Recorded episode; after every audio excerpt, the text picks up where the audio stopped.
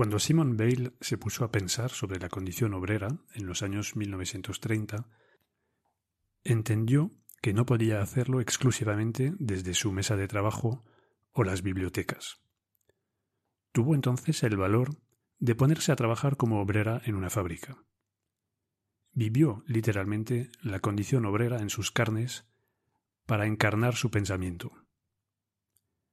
Decía Simon Bale que para poder pensar hace falta iniciarse en lo real. Hashtag lecciones de humildad.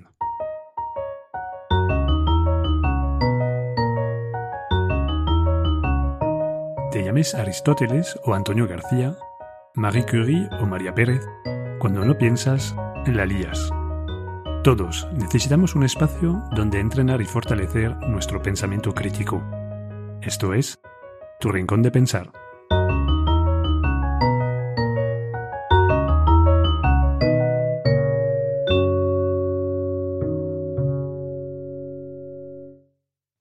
No sé si te acuerdas del segundo episodio de Tu Rincón de Pensar. Fue un, episodio dedicado a los fallos de pensamiento que cometemos a la hora de comprar. Pues hoy vamos a hacer otro esfuerzo de encarnación del pensamiento crítico. Vamos a examinar el pensamiento de una persona de carne y hueso. Hoy va a ser el inversor. ¿Puede fallar el pensamiento crítico del inversor? Por supuesto, y de muchas maneras. Hoy vamos a analizar concretamente tres fenómenos. Por supuesto, hay más. Más cosas que afectan, que pueden afectar al pensamiento de un, inversor. Pero las dejaremos para otro episodio para así evitar saturarte con demasiada información y que puedas rumiar un poco esos tres elementos. El primer fenómeno es el sesgo de disponibilidad. Para explicarlo voy a empezar contándote mi vida. De pequeño, Pasaba la mayoría de mis vacaciones en casa de mis abuelos maternos. Además de mucho cariño, sentía una gran admiración por mi abuelo, y esto me llevaba a observar todos sus gestos de muy cerca. Un día me fijé que cuando terminaba de desayunar por la mañana, se sentaba en su, sillón preferido y se ponía a leer el periódico, y siempre lo abría por las páginas de la bolsa.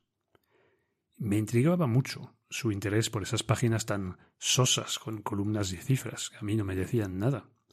Entonces le pregunté por qué hacía esto, y él me explicó que era muy importante poner sus ahorros a trabajar, como decía, y no dejarles dormir en un banco. Bueno, me quedé muy impresionado y decidí seguir su ejemplo y comprar acciones. Es que tenía doce años.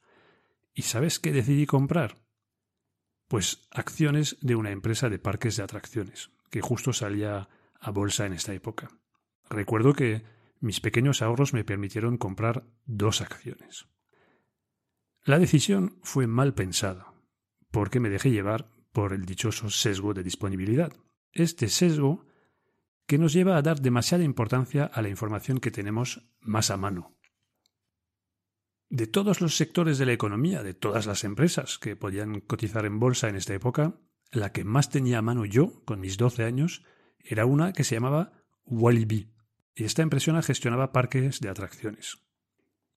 Es este mismo sesgo que lleva a los, por ejemplo, a los inversores españoles a comprar sobre todo acciones de empresas españolas. Compran estas porque son los nombres que tienen más a mano. Les suena más Carrefour que Tesco o Walmart. Y obviamente no afecta solo a los españoles.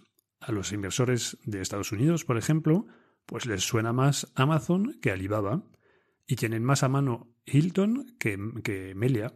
Entonces, bueno, pues se, decantan eh, para eh, productos financieros de su, de su país o que conocen mejor. Y es otra vez este mismo sesgo de disponibilidad que hace que la gente que trabaja en el, en el sector de la tecnología, por ejemplo, pues esta gente va a privilegiar la inversión en acciones de empresas del mundo digital, por ejemplo, sobre las inversiones eh, que tienen que ver con materias primas. Ojo entonces con este sesgo, que no te deja ver el mercado al completo y te encierra en un pequeño rincón, un pequeño perímetro que a ti te resulta más cómodo, más familiar. Y bueno, si te preguntas qué pasó con mis dos acciones de Walibi, eh, pues fue una inversión pésima, la verdad. Pero en eso no es lo importante. Pasemos entonces al, segundo fenómeno que hace descarrilar el pensamiento del inversor. Y menciono aquí un fenómeno que se llama la aversión a la pérdida. A todos nos gusta mucho ganar, pero ¿sabías que nos gusta aún más evitar de perder?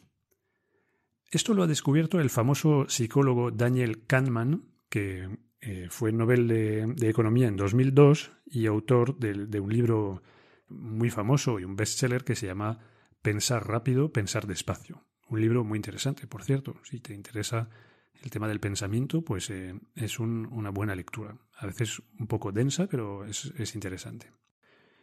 Pues volviendo a, Kahneman y a la versión a la perdida, con sus estudios y sus experimentos, descubrió que las pérdidas son valoradas psicológicamente entre 1,5 y 2,5 veces más intensamente que las ganancias. Esto significa, concretamente, que el dolor de perder 10 euros nos afecta el doble que el gusto de ganar 10 euros. Sufrimos entonces todos los que Kahneman llama la aversión a la pérdida. Preferimos evitar pérdidas, pérdidas monetarias, antes que conseguir ganancias monetarias equivalentes. Y me preguntarás, ¿cómo afecta esto al inversor? Pues para explicártelo voy a tirar otra vez de un recuerdo familiar. Recuerdo perfectamente una anécdota en concreto. Yo estaba sentado en la, mesa de la cocina, en casa de mis padres, leyendo el periódico y despotricando, despotricando porque mis famosas dos acciones de Walibi seguían bastante moribundas. Y de repente mi madre me dice, no te preocupes, hasta que no vendas, no has perdido. En su momento, me pareció que mi madre era todo un gurú de las inversiones, como si fuera la versión ama de casa de Warren Buffett. Pero ahora, con más años y más perspectiva, pues me doy cuenta que mi madre se dejaba llevar entonces por la aversión a la pérdida. Porque la gente no quiere asumir que ha perdido, y entonces se inventa que hasta no venda el activo en cuestión no ha perdido nada. Y por este mismo motivo, pues mucha gente mantiene productos financieros en su cartera hasta que se recuperen, hasta que recuperan su precio de compra. Y es ridículo, porque lo lógico es analizar fríamente las perspectivas de crecimiento de tus activos y sacar conclusiones a partir de ahí, porque es posible que lo correcto consista en asumir la pérdida, vender y comprar otra cosa, que crees en este momento que ofrece mejores perspectivas de revalorización. Hay incluso algunos que por aversión a la pérdida no solo se niegan a vender, sino que eh, para recuperar su, inversión inicial más rápido doblan la apuesta. Y esto, bueno, eso puede, puede, acabar, puede acabar mal.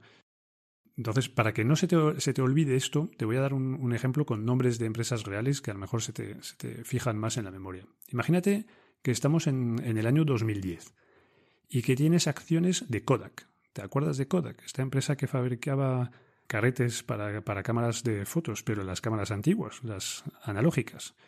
Pues esta empresa de fotografía sufre el tsunami de la foto digital en esta época. Entonces, si tienes de esas acciones, ¿qué es mejor? ¿Doblar la apuesta por Kodak?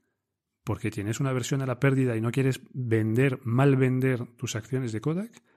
¿O asumir la pérdida e invertir el fruto de la venta aunque sea una mala venta, y invertir este dinero en, acciones de Google o Apple. Pues me imagino que, no, es, no, es, difícil llegar a, a la conclusión. Entonces recuerda que mm, el desproporcionado dolor de la pérdida te puede jugar malas pasadas a la hora de tomar decisiones. Cuidado con la agresión a la pérdida. Y finalmente, en este episodio eh, vamos a ver un tercer fenómeno que se llama el efecto de moda o también en su versión en inglés se habla de bandwagon effect. Pues en realidad hablamos de efecto de moda cuando alguien no sabe qué decisión tomar. Está ahí en una, en una situación donde tiene que tomar una decisión y no, no le aparece muy fácilmente en mente. Y entonces, llevado por este efecto de moda, decide ahorrarse el esfuerzo de pensar y apuesta por adoptar el comportamiento de la, mayoría. Se deja llevar por la mayoría como, como una oveja. Este, este mecanismo eh, en sí ya es muy fuerte, pero eh, yo creo que se puede ver incluso reforzado por dos otros mecanismos. Uno es el sesgo de, conformidad, que no recuerdo si ya lo hemos comentado en el podcast, pero por si acaso te lo, te lo digo. El sesgo de conformidad es este mm, sesgo cognitivo que nos influye y nos eh, porque queremos ser uno más. No queremos nunca ser el raro, el bicho raro en un grupo, la persona diferente, y entonces, pues solemos adaptarnos a lo que nos, lo que nos rodea, por evitar ser, ser distinto. Entonces, esto también te empuja a seguir, a seguir la moda. Y el otro mecanismo que potencia esto es una especie de tendencia que tenemos a la envidia anticipada. ¿Qué quiero decir con esto? Pues, mm, a ver, yo creo que se, se visualiza muy bien con el ejemplo de la compra de lotería, por ejemplo, de lotería de Navidad. Eh, yo lo, descubrí esto hace poco, porque no suelo comprar eh, lotería de Navidad, entonces nunca pensé mucho en este asunto, pero hace muy poco, comentándolo con un, amigo, porque lo, saqué el tema porque me sorprendía mucho en un lugar de verano, de, de veraneo, pues ver que ya se vendía lotería de Navidad. Entonces, bueno, pues le pregunté, ¿eso es, eso es habitual? ¿Siempre ha sido así?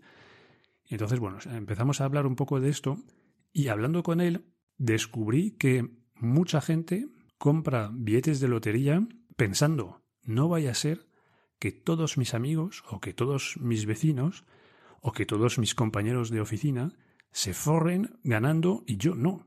Entonces, cuando hay un grupo que decide comprar, pues hay mucha gente que se suma a la moda de comprar y compra animada por este miedo a ser el único que se va a quedar fuera y que no va, que no va a ganar mucho dinero con este, con este número.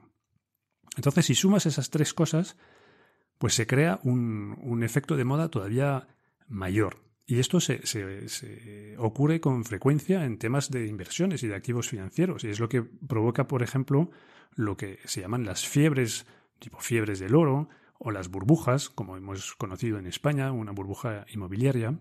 También se ha visto en el caso de la, burbuja de las empresas que se llamaban eh, .com en la época, que era todo lo de la economía digital, y yo creo que mm, podemos decir eh, con total seguridad que hay mucho de este efecto de moda en la fiebre actual por el Bitcoin o, las criptomonedas en, en, general, donde, donde la gente pues se precipita en esto porque, porque ve que los demás lo hacen y, yo creo que muchos eh, tienen miedo a, perderse eh, una ocasión de forrarse que sus vecinos o compañeros de trabajo van, podrían aprovechar. Entonces, bueno, pues mi consejo en cuanto a este tercer fenómeno sería eh, no, seas vago, por favor. Piensa en lugar de seguir el, rebaño.